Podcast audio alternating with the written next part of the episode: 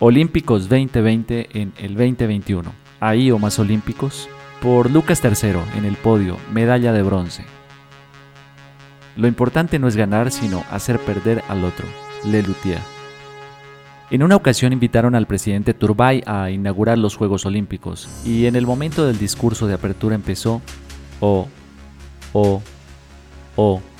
De inmediato, un representante del Comité Olímpico se le acercó y le dijo, Señor presidente, el símbolo no se lee. Aprovechando el momento olímpico por el que estamos pasando, me atreví a desempolvar uno de los tantos chistes inspirados en el presidente Turbay, que durante muchos años ostentó el récord olímpico en la categoría de el presidente más burlado, seguido muy de cerca por Andrés y Ernesto, bronce y plata, del narcotráfico respectivamente. En algún momento se llegó a pensar que el récord de Turbay sería imbatible, hasta que llegó un verdadero peso pesado, y bien pesado, Ivancho, el que dijo Uribe, que no solo batió el récord de chistes propios y ajenos de Turbay, sino que a diario, gracias a su incompetencia dentro de la competencia, rompe sus propias marcas, elevándose en la cúspide del Olimpo burlón como el amo y señor de los memes, chiste contemporáneo que se difunde por medios virtuales. Y es que por estos días ya empiezan a alinearse en el punto de partida los competidores en busca del podio presidencial. Con el número 6 tenemos a Peñalosa Quique, seguido de Gutiérrez Kiko. Con el número 4 tenemos a El Niño Galán, seguido de Char Alejandro, conocido también como El Papi, El Papi Char. Le sigue Fajardo Checho, que por más que caliente sigue tibio. Y aunque todos se encuentren lisiados, en las gradas, varios espectadores dan como favorito al competidor que parte por el carril izquierdo, con el número uno a su espalda, el superhumano Petro Gustavo, o Petrovsky, como lo llaman sus más fervientes seguidores. Lo de superhumano es porque se cree que vuela más que el viento, aunque a decir verdad, creería que este participante va a recibir el bastón de relevos que dejó el eterno candidato Serpa Horacio, quien en su momento lo recibió de Gómez Álvaro, así que esta carrera aún está por definir.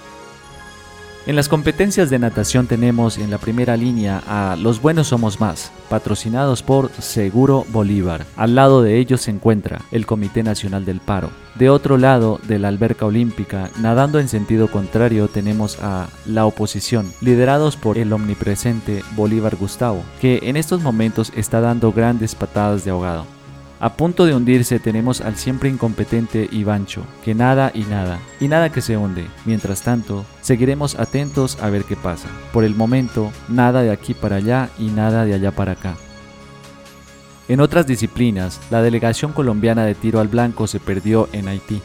Todo parece indicar que apuntaron hacia otro lado. En el levantamiento de medidas se perfila como ganadora nuestra burgomaestre López Claudia Nayibe, en ruta aún está por definir qué va a pasar con Transmilenio, pero todo parece indicar que se van a ir en volqueta. Y sin ir muy lejos, vámonos allí nomás para Tokio, Japón, que por estos días protagonizaron el momento más olímpico en el ámbito mundial, justamente con la inauguración de los mismos Juegos Olímpicos. La reconstrucción del Estadio Olímpico de Tokio demoró justamente 14 meses, con un costo de 1.250 millones de dólares, que en su momento dio pie a protestas públicas por sus elevados costos. El estadio en mención tiene una capacidad para 60.000 parroquianos bien sentados, previsto para la inauguración del magno evento, los Juegos Olímpicos en el año 2020.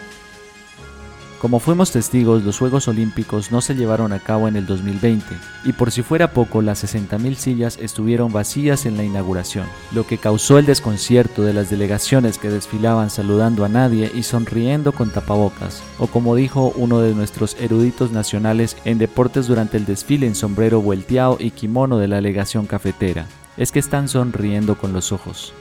Dando clausura a estas justas e injustas, comparto la frase del escritor colombiano Sandro Romero Rey con respecto a la inédita apertura. La inauguración de los Juegos Olímpicos de Tokio en estos tiempos tiene un cierto toque de evento metafísico, parece la ceremonia del juicio final. ¿Ahí o más olímpicos? Escrito e interpretado por el apóstol Lucas bajo la bendición del hermano Esther, consignado en el gran libro de los profanáticos.